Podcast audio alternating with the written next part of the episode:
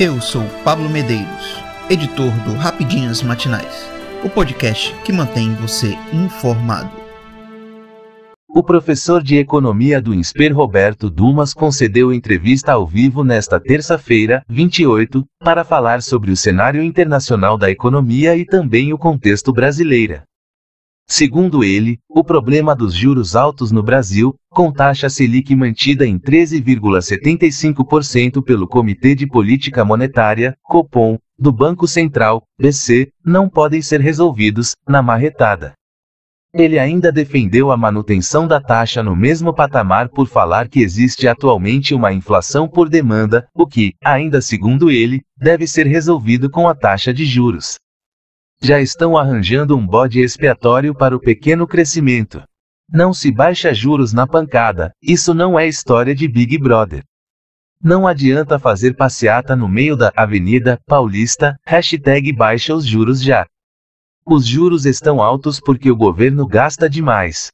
Isso já foi falado várias vezes. Um dos títulos que há para financiar a dívida pública é IFT, letra financeira do Tesouro, atrelada à Selic, que nós compramos 70%.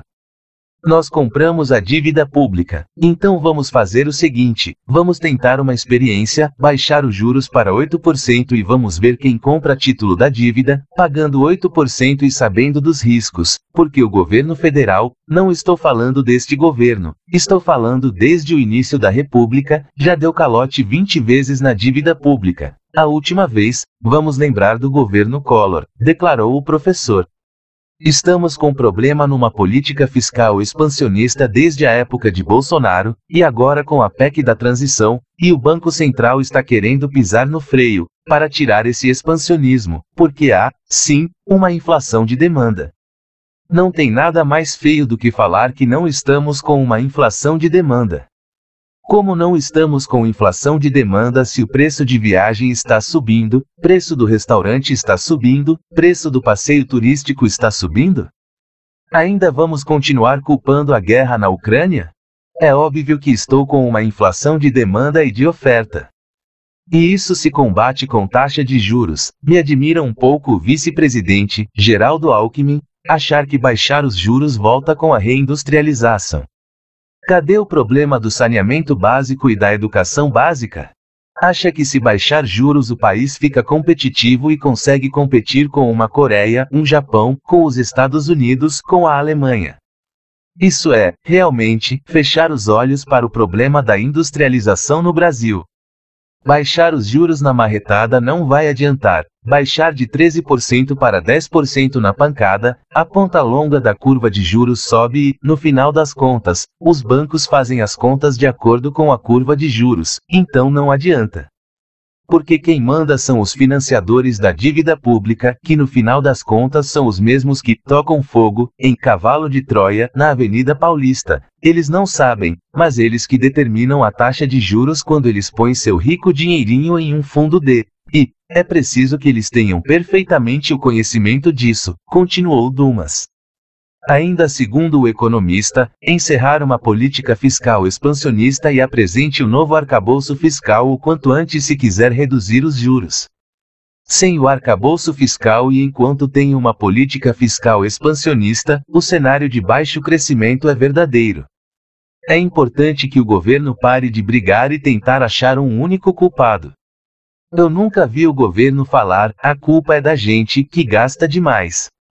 São quase 6 trilhões de reais do nosso orçamento federal que parece não tem absolutamente nada para cortar. O problema é o juro, não o juro é consequência, eu não quero essa taxa de juro. Então, eu, enquanto financiador, não invisto no título público, e, aí, como o governo vai levantar dinheiro para fazer todas as políticas sociais, Obviamente, graças a Deus, não temos um relacionamento promíscuo com o Banco Central, como a gente tinha, vale o mesmo que para nossa política de economia doméstica vale, ou seja, se eu gasto demais e peço muito dinheiro para o banco, provavelmente ele vai me falar que está mais arriscado a me cobrar mais juros, disse o economista. Esperamos que seja um arcabouço crível, que dê previsibilidade e nos ajude a calcular a trajetória da dívida pública em relação ao PIB, não seja um algoritmo impossível de se imaginar. Agora, vamos pensar o seguinte: quantos arcabouços fiscais o Brasil já teve? O teto de gastos não funcionou, a regra de ouro não funcionou. A lei de responsabilidade fiscal não funcionou, a meta de superávit primário não funcionou. Um governo que, provavelmente, tem uma digital mais estatizante para aumentar o investimento em saúde, em educação, em obras públicas. Qual a probabilidade de, eventualmente, esse arcabouço funcionar? Vamos continuar otimistas, mas cautelosos. Eu acho que esse arcabouço fiscal novo deve vir bem folgado, flexível, e muita flexibilidade. Não é isso que um financiador da dívida pública deseja. Gostaria de uma coisa que demonstrasse mais retidão fiscal, mas o mercado está dando o benefício da dúvida.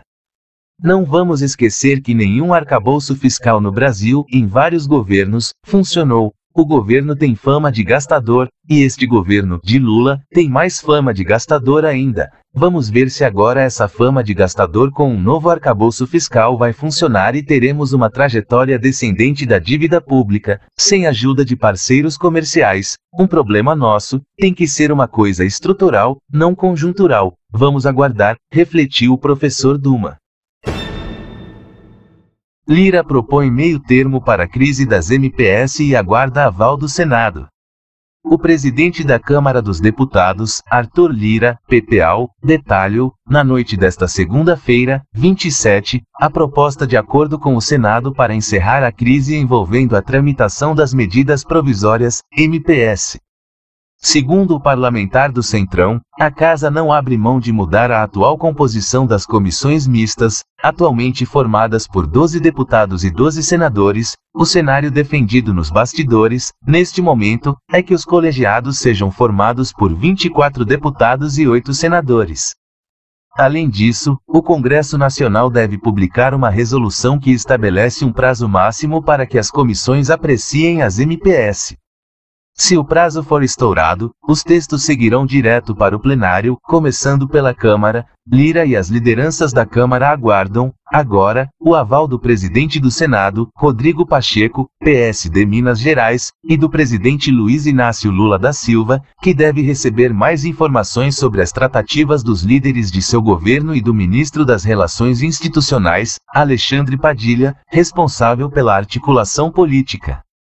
Ainda segundo Lira, o governo Lula propôs que três medidas provisórias consideradas essenciais pelo Palácio do Planalto sejam analisadas através do rito constitucional, para que os textos não caduquem em um cenário no qual o impasse possa persistir.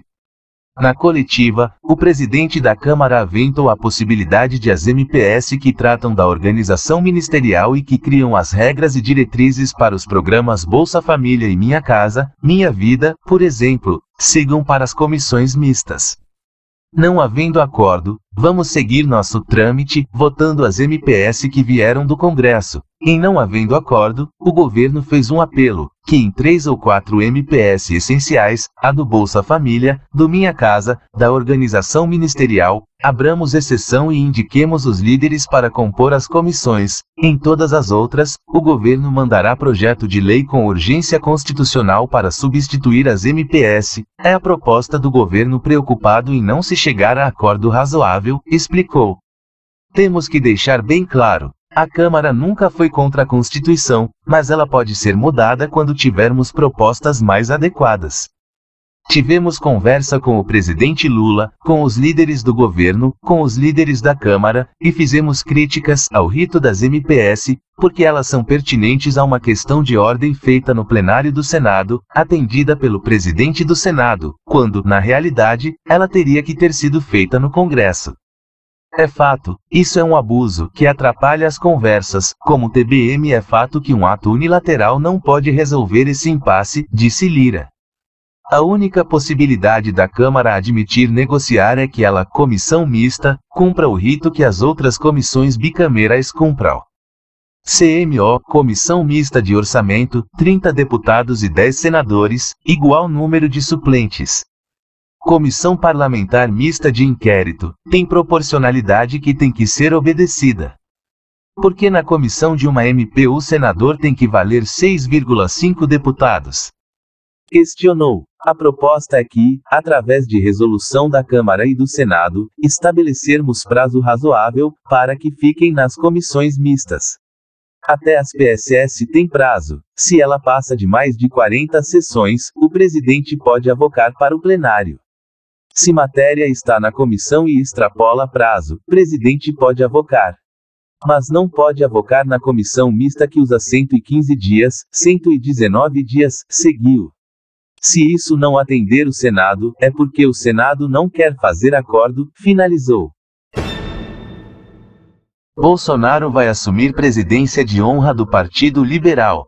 O ex-presidente Jair Bolsonaro, PL, vai assumir a presidência de honra do Partido Liberal. A informação foi confirmada pela legenda ao site da Jovem Pan, nesta segunda-feira, 27. A posição na legenda foi oferecida pelo presidente nacional da sigla, Valdemar Costa Neto.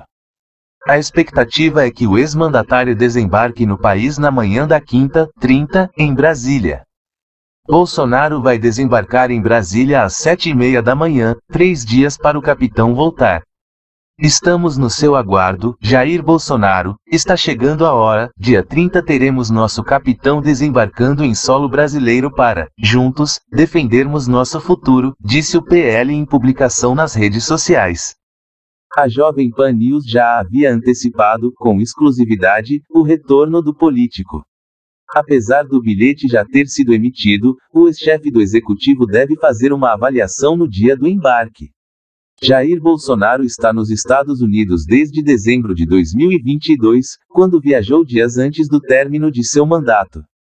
No país, ele participou de eventos com apoiadores, mas nas últimas semanas já estava acompanhando cerimônias do Partido Liberal de maneira virtual ou por ligação telefônica.